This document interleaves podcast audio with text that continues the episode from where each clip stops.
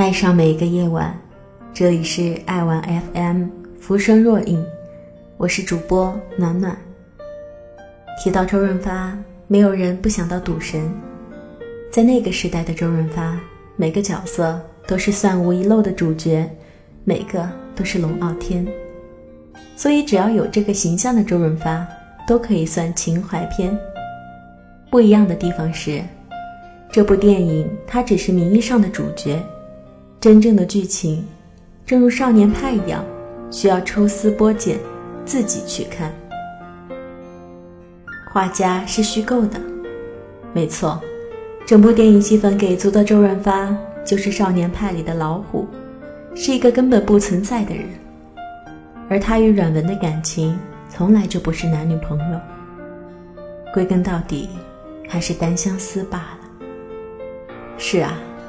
又是单相思，正应了画家那句：“每个成功的男人都是因为你。”因为不存在画家，所以也不存在那所谓的极少数。阮文就是李问的白月光。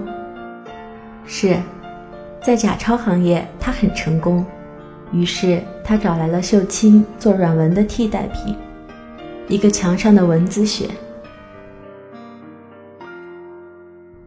可一辈子都做别人，又有谁能甘心呢？诚然，秀清一直都是爱李问的，所以才会冒着被发现的风险去救李问。他一直渴求的，就是李问对他的爱，不是爱阮文而爱他，而是只爱他，所以才有了云雨之后的那番问话。他要的并不多，只是一个确认罢了。悲惨的是，李问连骗骗他都不屑。李问很现实，很功利，很像他虚构的画家。正如少年派一样，老虎和派都是一个人。最终，秀清成了病娇，都是李问一手造成的。而这一切，阮文毫不知情。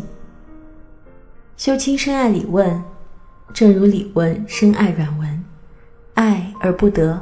本身就是一个悲剧。最后，秀清和女警官的对话，道尽了痴男怨女的疑问：你有了未婚夫，还想着李问，你的未婚夫是什么？一个替代品吗？这从侧面反映了秀清的处境。李问喜欢阮文，他是不是一个替代品？于是有了反问：你的男警官死了。你的下一个是不是他的替代品？女警官不想正面回答这个问题，选择了嘴硬。于是秀清自己说出了心中的答案：每个人都是不一样的。她在心目中也希望李问是这么想的。不可否认，李问忘不了阮文，但他希望这与爱情无关。最后。女警官遇到了另外一个为她点烟的男人，我想，她懂了。由此可见，这想法没错，只是秀清遇到了错的人。这也诠释了无双的含义。何为无双？你仅是你，便是无双。感谢本期作者老张。